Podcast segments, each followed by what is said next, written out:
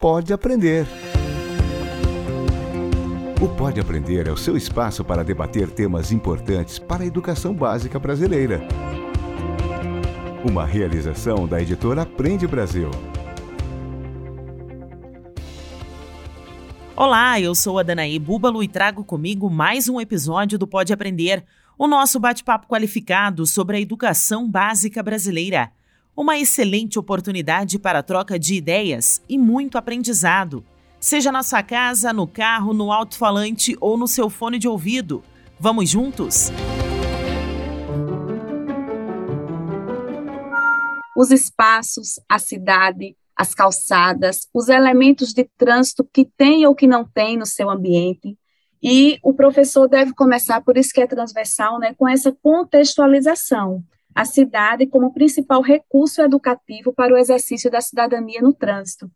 A ideia é que a gente faça com que a criança participe de todos os papéis, que ela seja pedestre, que ela seja ciclista, que ela seja cadeirante, que ela seja um agente de trânsito e que ela seja motorista. Então, que ela entenda que todos são importantes e que se as pessoas obedecerem à regra, todo mundo acaba ganhando com segurança.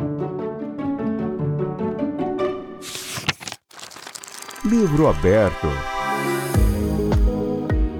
No ano passado, o Brasil registrou mais de 11.600 mortes no trânsito, ou seja, a cada dia, 32 pessoas perderam a vida em acidentes. Por hora, foram registrados 72 acidentes de trânsito no país, segundo a Secretaria Nacional de Trânsito. O Brasil já chegou a ocupar o quarto lugar no mundo em mortes pelo trânsito, segundo a Organização Mundial da Saúde. Os números mostram que ainda há um longo caminho a percorrer para que o país possa diminuir a violência no trânsito. Por isso, é assunto que também deve ser debatido desde o ensino fundamental. Na escola, a educação para o trânsito pode ser trabalhada como um tema transversal para as crianças entenderem que o trânsito é local de compartilhamento entre pessoas e veículos, é preciso haver regras. E isso está diretamente relacionado com as competências gerais 9 e 10 da Base Nacional Comum Curricular: empatia e cooperação, e responsabilidade e cidadania. E nada melhor do que aproveitar o Maio Amarelo, o mês da conscientização para a redução da mortalidade no trânsito, para colocar as ideias em prática na escola. Pega a caneta. Neste episódio do Pode Aprender, que conta com a parceria da Nova Escola, quem fala sobre a importância da educação para o trânsito e as formas inovadoras de abordar esse tema são duas profissionais que trabalham com experiências distintas no país. A Edira Soares, coordenadora nacional do programa Educa do Observatório Nacional de Segurança Viária, chefe de educação para o trânsito do Detran de Alagoas. Ela fala com a gente lá da cidade de Arapiraca. Seja muito bem-vinda, Edira. Olá, obrigada, obrigada. Em nome do Observatório Nacional de Segurança Viária, eu agradeço o convite de estar aqui conversando com vocês.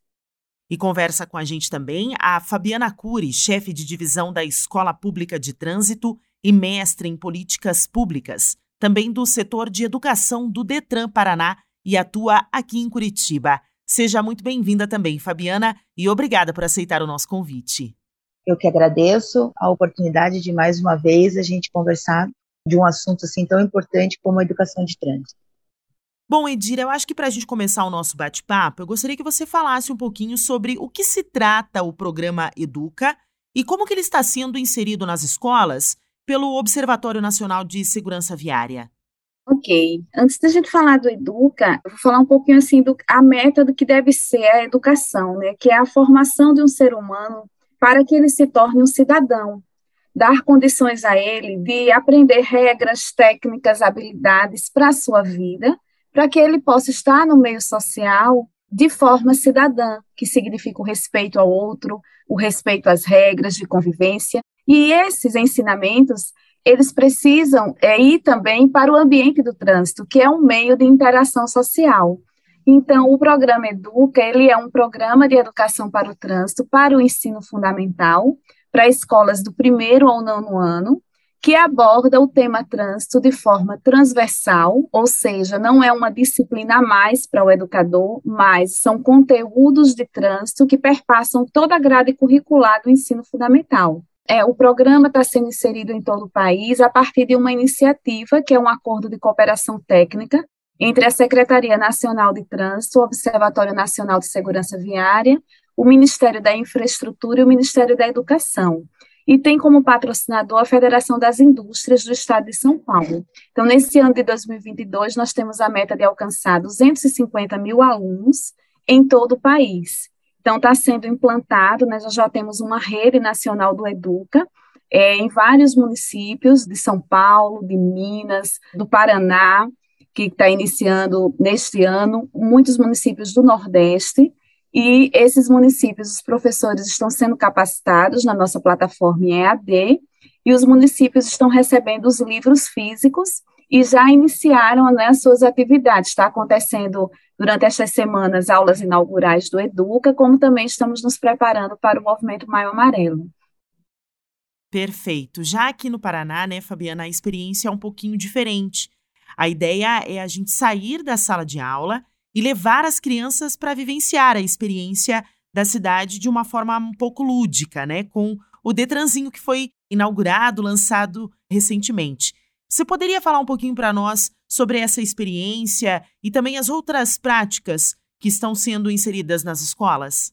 É, na verdade, hoje o grande desafio do educador é sair um pouco daquele, daquela mesmice de falarmos sobre regras de trânsito, seja para criança, jovem, adolescente, adulto, e começar a inserir o público na mobilidade urbana verdadeiramente. Então, a experiência do Detranzinho é, a ideia é que a gente faça com que a criança participe de todos os papéis, que ela seja pedestre, que ela seja ciclista, que ela seja cadeirante, que ela seja um agente de trânsito e que ela seja motorista. Então, que ela entenda que todos são importantes e que se as pessoas obedecerem a regra, todo mundo acaba ganhando com segurança. Então, a gente está com o projeto piloto aqui em Curitiba, mas a ideia é expandir para todo o estado e principalmente mostrando para essas crianças que a cidade é feita para elas. Então, que a gente tem que tirar aquele paradigma, né, que tudo é voltado para o carro e incentivar principalmente os outros modais. Perfeito. Agora eu gostaria de saber de vocês qual que é o resultado dessas ações educativas é, para o trânsito de uma forma assim imediata. E acho que a gente pode abordar também a longo prazo. Vamos começar com a Edira. Exatamente. Nós sempre queremos, né, a sociedade, quando vê uma tragédia no trânsito, vê um sinistro de trânsito grave, sempre se fala, né, do comportamento desse condutor, do comportamento desse cidadão, que poderia ser melhor, que a educação deveria estar na escola, mas nós não podemos formar uma pessoa para o trânsito sem ter um programa continuado. Então, por isso a importância né, da, da educação estar tá na escola, como um elemento que vai perpassar toda a vida escolar, e vai introduzindo nesse cidadão uma construção desse conhecimento, desses conceitos que a Fabiana falou de cidadania, de entender que a cidade não é para os veículos. Então, os livros do Educa, inclusive, o slogan do livro, né, é Programa Educa, Educação para uma Mobilidade Consciente no Trânsito. Então, todo o conteúdo, ele é bem amplo, ele começa com a criança começando a perceber os espaços, a cidade, as calçadas, os elementos de trânsito que tem ou que não tem no seu ambiente. E o professor deve começar, por isso que é transversal, né, com essa contextualização. A cidade como principal recurso educativo para o exercício da cidadania no trânsito. Então, realmente, é, todo o conteúdo é feito cheio de textos, atividades, atividades lúdicas também, jogos, para que a criança, no dia a dia, comece a perceber o espaço onde ela vive e que tudo está conectado. Quando eu tenho um, um, bairro que ele começa a ter um adensamento populacional maior, aquilo ali vai ser um polo gerador de trânsito e vai mudar a realidade daquela cidade. Ou quando eu tenho regiões que eu não tenho oferta de modais de transporte que proporcione maior segurança para os cidadãos, eu também vou estar contribuindo para os sinistros no trânsito. Então, toda essa discussão que envolve a cidadania do trânsito, ela é levada para a sala de aula com conteúdos é, adequados né, a, cada idade, né, a cada fase escolar, e que o professor pode aplicar na produção textual em português, na matemática, mostrando a noção de espaço, de medidas, a parte das vias. Pode ser utilizado na educação física, com estímulo à mobilidade ativa, por exemplo, por bicicleta. Então, assim, é um conjunto de conhecimentos e de habilidades, uma metodologia própria e um acompanhamento do professor para que ele se engaje, né, para levar esses conteúdos para a sua sala de aula. O resultado tem sido muito positivo, inclusive no primeiro ano do projeto, em 2021, a rede de colégios Tiradentes de Minas Gerais, dois alunos do ensino fundamental venceram o prêmio que agora seria Senatran, né? antes era Denatran, né, de Educação para o Trânsito. Perfeito. E para você, Fabiana, você já consegue enxergar algum resultado dessas ações educativas? Olha, é, quando a gente fala sobre educação de trânsito, dificilmente a gente tem uma medida que você consiga mensurar assim de hoje para amanhã. Tudo é um conjunto. Então, assim, eu, eu vejo que o Brasil ele vem melhorando muito em relação a coletas de dados, porque assim, como que nós iremos mensurar uma melhora se a gente, até pouquíssimo tempo atrás, nós não tínhamos nem os números exatos? Se você fosse perguntar, né, é, qual é o, o número grave, assim, qual que é o número exato de, de óbitos no trânsito, há pouquíssimo tempo atrás nós não tínhamos. Então, eu acho que a melhora, ela começa por aí. Então, nós estamos aprendendo a agir de acordo com o que os números estão nos falando. Então, a melhora a gente vai ver significativamente daqui uns 5, seis e até dez anos.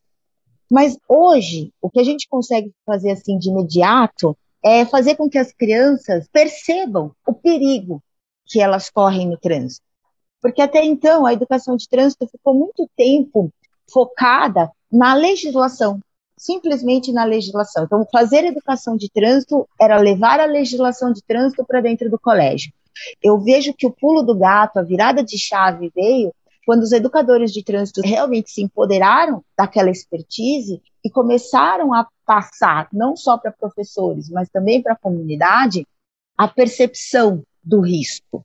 Assim, o quanto aquela atitude era perigosa, o quanto ele aumentava o risco de se envolver numa situação de emergência, o pedestre atravessando fora da faixa, ou um veículo que não respeitasse a sinalização semafórica, então, eu, o ganho da educação, eu, eu vejo que está nesse lado, sabe? Quando você começa realmente a mostrar para a população que, apesar da lei de trânsito estar lá, apesar do agente de trânsito estar lá, apesar do radar estar lá, ainda assim ele corre o risco de ter um sinistro na pista de rolamento, na via. Por quê? Porque os erros acontecem. Então, quando você desperta a população para entender que o trânsito ele tem que ser amigável, o trânsito ele tem que ser acolhedor, ele tem que estar à frente do erro. Então, assim, caso o motorista erre, eu tenho que ter uma rota de fuga, eu tenho que ter algo que evite. Então, a gente vem com as medidas de baixa velocidade,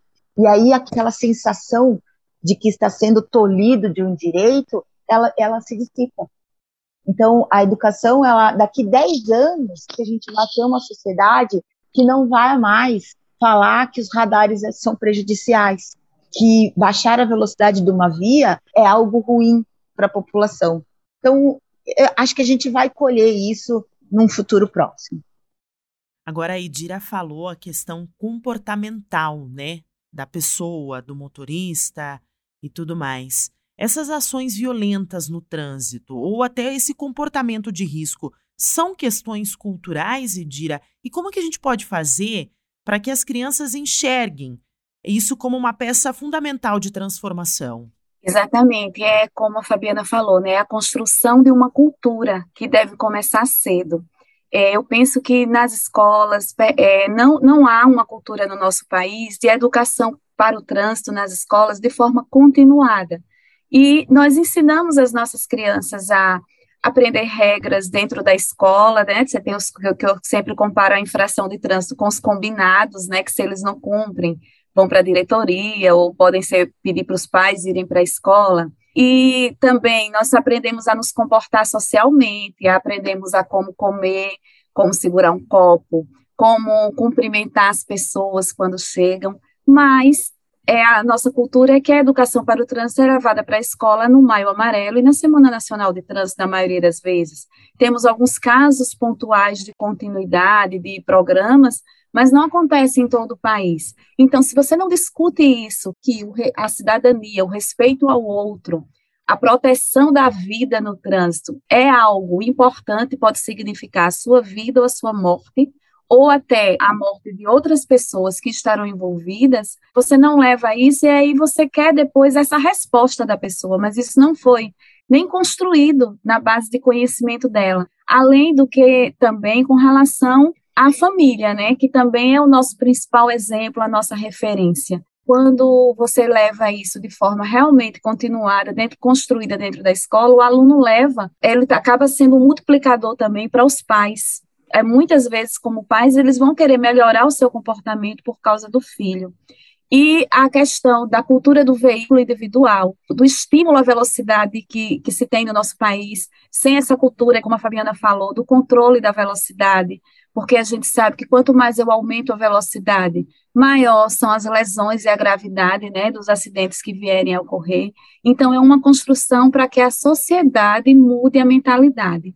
Eu vejo a educação para o trânsito dando certo porque quando ela acontece muito conectada com os outros pilares do trânsito, que é a educação e também a, a que é a engenharia, desculpe, e a fiscalização. Porque as intervenções urbanas para reduzir a velocidade, quando você coloca uma lombada num ponto estratégico que tem um estudo para isso, quando você faz todo o trabalho de fiscalização, tem os elementos de sinalização naquele ambiente, e você tem uma fiscalização eficiente, você reduz sim os sinistros também. E acho muito importante também esse avanço que tem acontecido na qualificação dos dados de acidentes, porque fica mais é, eficiente o trabalho de escolha das localidades onde devem ser priorizado o trabalho.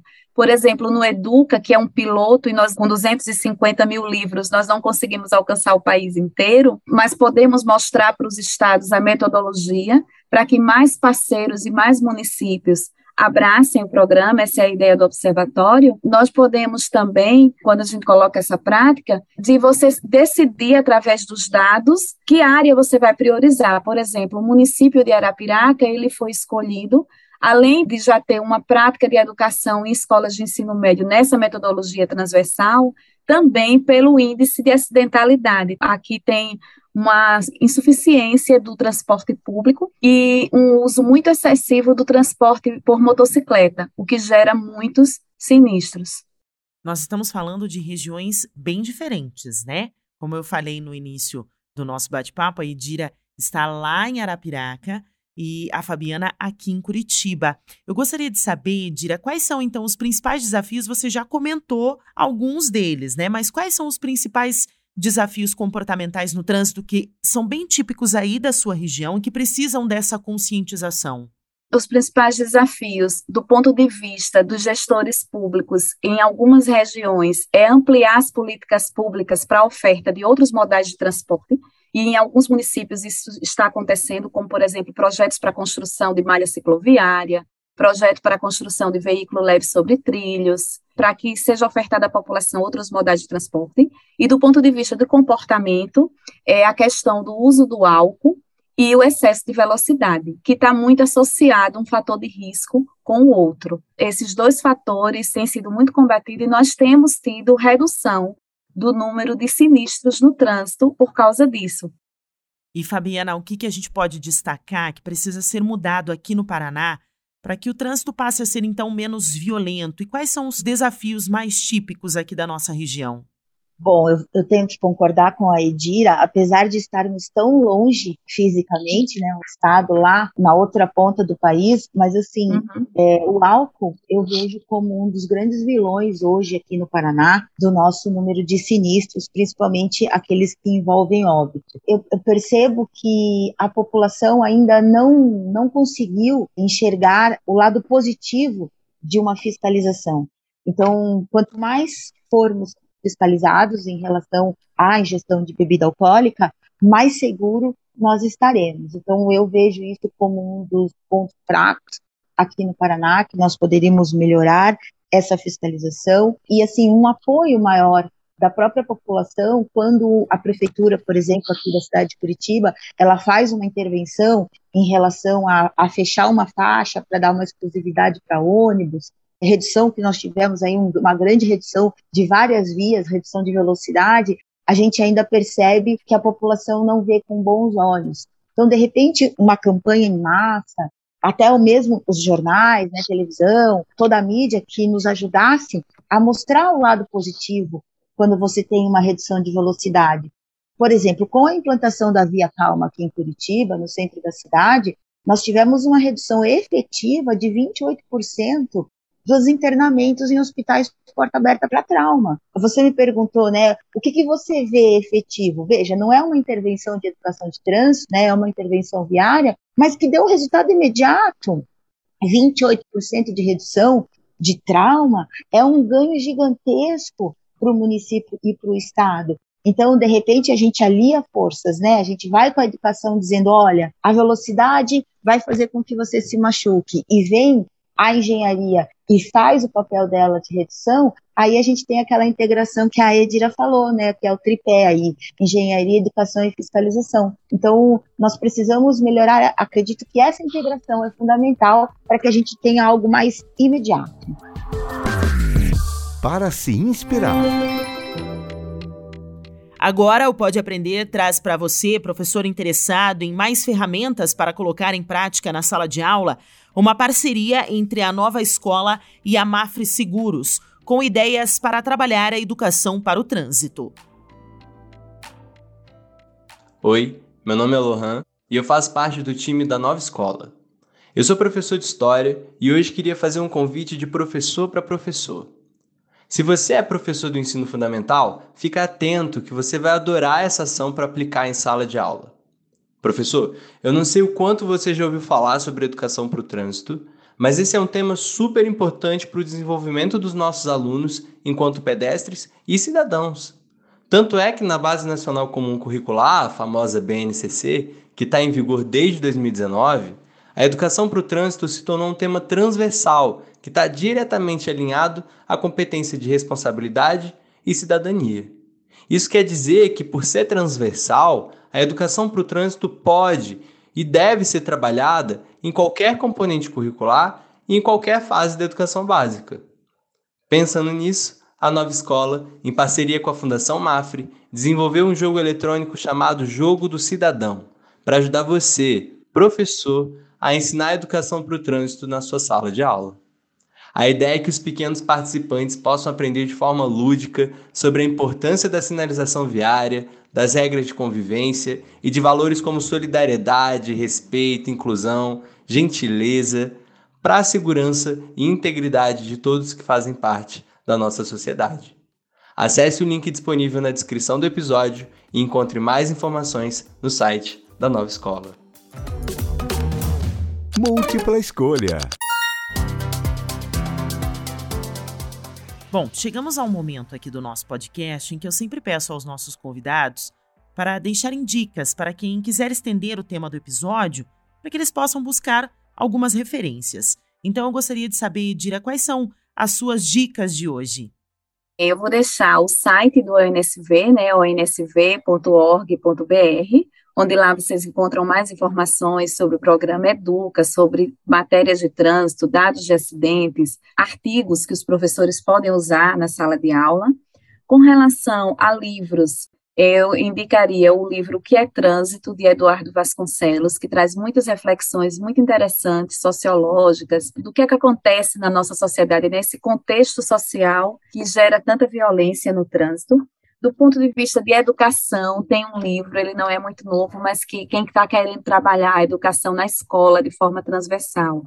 Nós temos a Psicopedagogia do Trânsito, de Reinier Rosestraten, que é um pioneiro né, na psicologia de trânsito, mas que tem essa obra voltada para o ensino fundamental. Tem um outro portal, que é o portal Vias Seguras, que ele traz vários instrumentos que já foram utilizados para a educação para o trânsito, como é, as diretrizes nacionais de educação para o trânsito, que é uma portaria né, do antigo Denatran de 2009, mas que traz também muitas dicas interessantes para quem quiser trabalhar a educação, né? além da própria consulta da Base Nacional Curricular Comum, do MEC, a BNCC, que traz o tema trânsito né, como tema de urgência e relevância. E Fabiana, quais são as suas dicas de livros, sites que os professores podem buscar para pensar e também estudar um pouco mais né, sobre a importância da educação para o trânsito? Eu indico, primeiro, claro, o site do Detran, mas em alguns vídeos específicos. É, no ano de 2018, nós fizemos 30 vídeos, 30 filmes para o Maio Amarelo. São curtinhos, são no máximo 3 minutos, e eu vejo muito interessante para serem trabalhados em sala de aula. Um livro também que eu indico é Pesquisas sobre Comportamento no Trânsito. Eu brinco que é das Alessandras, porque é a Alessandra Oliviato e a Alessandra Bianchi. Elas mostram o viés assim, do comportamento inadequado, mas o porquê que aquilo acontece. E aí ela começa a mostrar quais também são as atitudes, e agora falo de órgãos públicos, que acabam propiciando com que o condutor ele quebre regras e se sinta seguro apesar de não estar tendo um comportamento assim adequado para o trânsito. Eu indico também o Portal do Trânsito, que ali a gente também publica vários artigos, nem sempre favorável a uma lei de trânsito, então assim é um olhar bastante crítico dos técnicos. Nós temos muitos psicólogos de trânsito que publicam ali. Eu vejo interessante para os professores terem alguns argumentos fortes aí nessa mudança de comportamento. Diversão para casa. Edira, Fabiana, muito obrigada pela contribuição de vocês nesse episódio. Eu gostaria de saber da Edira os contatos que ela pode deixar aqui para os nossos ouvintes, para quem queira ainda conhecer um pouco mais do seu trabalho, trocar ainda alguma experiência.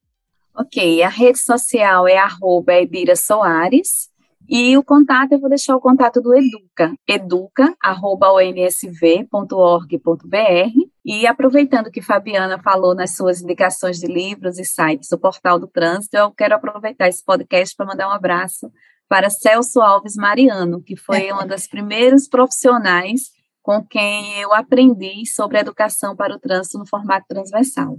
Perfeito, muito obrigada, viu, Edira? Eu que agradeço a oportunidade. Fabiana, agradecemos também a sua participação. Você gostaria de deixar aqui os seus contatos para os nossos ouvintes? Vou priorizar o, o Instagram, então, da nossa educação aqui do, do Detran do Paraná. Nós temos o Insta, então, que é Detran Educa Paraná, que as pessoas acessem, até para ver como que o Paraná vem pensando essa linha educacional. Vou deixar também o meu particular, eu posto também o que a gente tem feito, as nossas ações, então é Fabiana Underline Paim.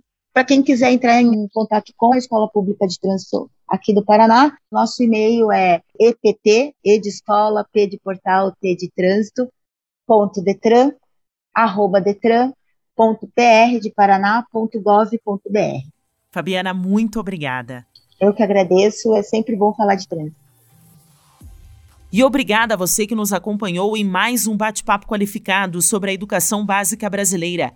O Pode Aprender é uma realização do Aprende Brasil com a produção da banca do podcast. Para comentários e sugestões, basta enviar um e-mail para aprendebrasil@positivo.com.br. Acompanhe os próximos episódios do Pode Aprender na sua plataforma de podcast preferida, nas redes sociais e no site Aprende Brasil. Até mais! Com produção e edição de banca do podcast.